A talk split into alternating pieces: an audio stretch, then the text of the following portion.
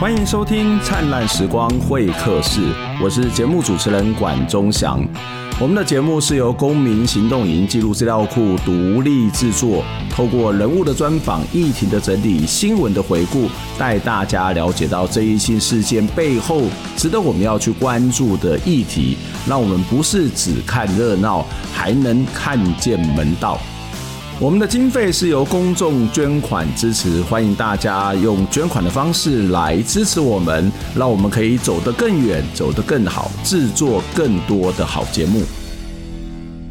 我们新春准备的精彩访谈、年度精彩访谈分享活动已经结束了哦，在礼拜二晚上结束，总共抽出了十多位的留言分享你对每集节目看法的朋友。我们也把这个灿烂好礼已经准备好了，最近就会把它寄给这些得奖的朋友，所以要请大家留意一下你的脸书的讯息，因为要请你提供我们呃寄送的方式，那你才能够得到我们准备好的礼物。当然，我们要特别的感谢地球公民基金会，还有包括像梦想城乡发展协会。以及李建成导演特别为我们准备的灿烂好礼，当然还有我们自己本身就是公民行动以及记录资料库，也准备了公库毛巾，还有光影游集最前线的书籍来谢谢大家。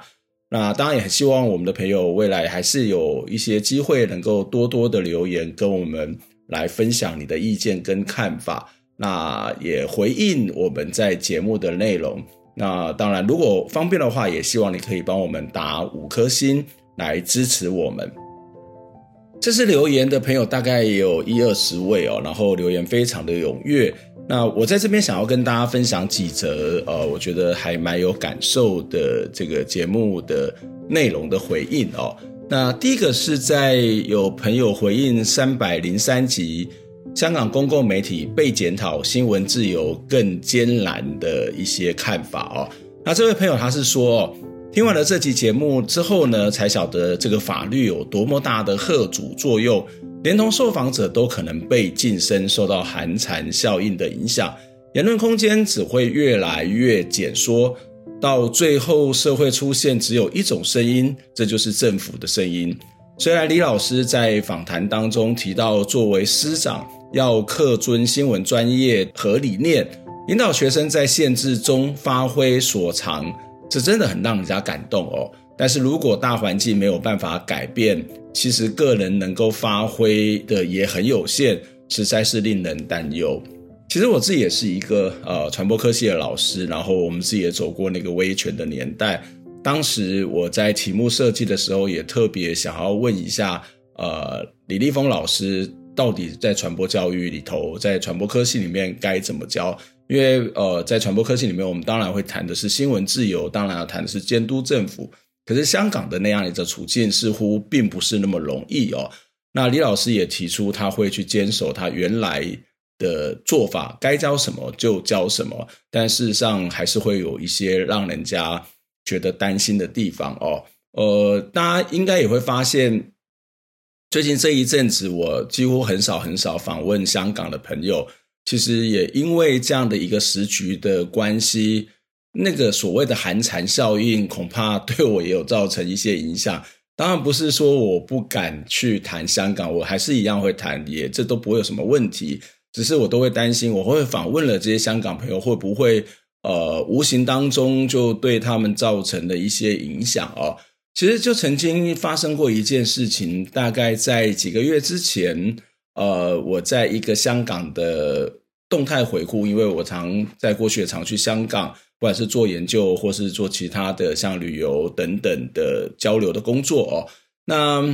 呃，我就去 take 了一个曾经跟我一起呃到某个地方去参访的一个香港的 NGO 的工作者，结果。这位朋友呢，因为我标记他嘛，所以他就私讯给我说，希望我把这个标记拿掉。那他的意思是说，呃，这段时间还是不要让大家觉得，呃，他跟这个台湾的媒体有一些接触是比较好。当下其实我是有一点点非常的觉得不好意思，其实也不是有一点，真的非常非常不好意思，我真的很担心对他造成的困扰。所以你会知道那种恐惧哦，那种白色恐怖，它不是只会对当事人，就像这里提到了这位朋友提到的受访者，他可能也会受到一些影响，甚至我们在外面的呃这些呃支持者，或者是我们在外面的传媒，呃，当我们要去访问这些香港的一些朋友的时候，我们都会格外的去做一些思考。那这其实就是某种的寒蝉效应，不过没有关系，就是也许我们不要去访问他，可是我们还是一样。可以不断的把一些香港的讯息来继续的跟大家来分享。那另外有位朋友是针对呃我们第三百一十一集这一集在谈的是台铁公安民恐慌，公司化是解放吗？啊，就是这样的一个题目哦。那这个题目其实在谈的是呃因为台铁的发生的事故。那我们就谈说，那很多人就提出要公司化，那公司化是不是唯一的解方？那除了公司化之外，有没有其他的做法哦？那有一位朋友留言，我其实觉得还蛮有趣的哦。呃，这位朋友他是说，我觉得解方就是把立体化的钱全都拿回来，哈，就是知道很多地方都在做立体化、高价、高价化等等哦，然后把这个要做立体化的钱拿回来，那聘足人力不过劳。呃，叫 K 刚好照起工维修保安全哦，我觉得这个其实是蛮有创意，而且是蛮重要的。简单来讲，就是钱要用在对的地方。我们在节目当中曾经也邀请过张胜雄老师来谈过这个立体化的问题哦，他其实也提到有很多立体化呃是不必要的开支。有时候我们可能得要去想一件事情，就是。呃，到底我们要解决什么样的问题？立体化可能会解决一些问题，但是它可能会带来更多的呃财务上面的困窘，或者是也有很多地方你立体化之后并不会真正的改善。如果我们的立体化是要去解决交通的问题，那我们就应该。呃，去好好的去研究这个沿线有没有其他可以改进、改善的做法啊、但是不管如何，呃，我觉得公共政策其实不要是只有一种的可能性，而且应该要开放更多的人一起讨论啊、哦。当然，这位朋友说把钱、把立体化钱都拿回来去改善这个呃台铁员工的过劳的问题哦，那去加派人力，呃，这样也许在维修上面做好，那可能也会更安全。好。三百一十六集，这有一位朋友的回应。这三百一十六集那次的主题是以防疫之名监控隐私，民主国家行得通吗？呃，这位朋友他是说，呃，虽说一切以防疫为最终的目的，但是手段部分需要再重新思考，并不是说政府监控隐私不可以，而是应该透明与合理化。应该明确的告知民众会收集哪些资讯，做哪些用途，疫情结束之后是否会删去监控的记录等等哦。那并非透过政策或是有法源依据就能够随意的使用。呃，这样的一个说法，其实我非常认同。大概也是我们在上一次的节目当中访问台湾人权促进会的朋友所提到的一些概念哦，也就是。在某些紧急危难的时候，即使是民主国家，恐怕也很难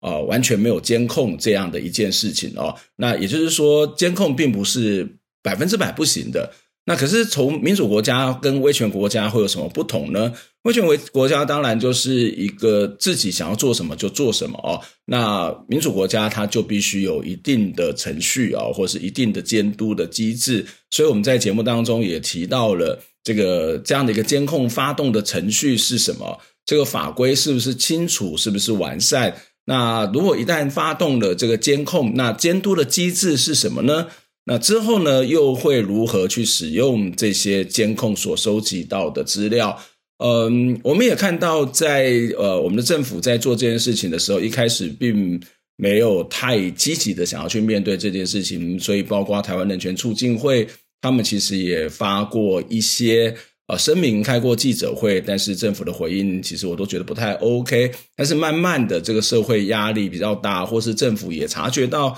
呃，这样子做恐怕是有点问题的，所以我们的呃这种监控资讯，相对监控的方式，相对于这个一开始初期稍微好了一些哦。可是还有很多很多。呃，例如说刚刚谈到监督机制等等，或者在台湾的整个监控法规上面，是不是应该要更完善，都还值得再做一些进一步的讨论。好，那还有一位朋友谈到的是，呃，这个城中城大火，这个城中城大火是三百三十八集哦，我们的标题是“城中城大火烧出都市贫穷，老穷社区只能砍掉重练吗？”那这一位留言的朋友是作为一个热爱盐城的人，看着越来越矮的城中城，除了空虚难过，好像也没得形容。我想，呃，因为城中城其实已经正在拆除当中，所以它会有这个越来越矮的情况哦。那怀念斑驳的兵工招牌、电影海报，又一个重要的地方被大火吞噬，这算是盐城的宿命吗？哦。那那里不是鬼城，是许多惊喜故事交织的所在。呃，城中城其实，在我们节目没播出没有多久之后呢，这个台高雄市政府就开始拆除哦。那当然，拆除了城中城，也拆除了城市的纹理。呃，对有些人来讲，它的确是一个围楼，或者是从政府的评估的角度来讲，也会觉得是围楼，他们也会认为是拆的有道理。但是不管你要怎么处理，我觉得在节目当中，特别是我们回顾了呃高雄盐城的历史发展，我们也提到说，城市应该是一种多样的哦，而不是为了这个景观，或者是为了美丽。或者是更不是为了这个所谓的晋升化，所以一个城市的发展，一个区域的发展，其实应该要考虑到不同群体的需求哦。那拆了，也许很多东西是看不到，可是会不会拆了之后，这些原本这些比较穷困的人，或者是年纪比较大的人，或者是某些的记忆，他也有也会这样子消失的呢？那该怎么办？该怎么去面对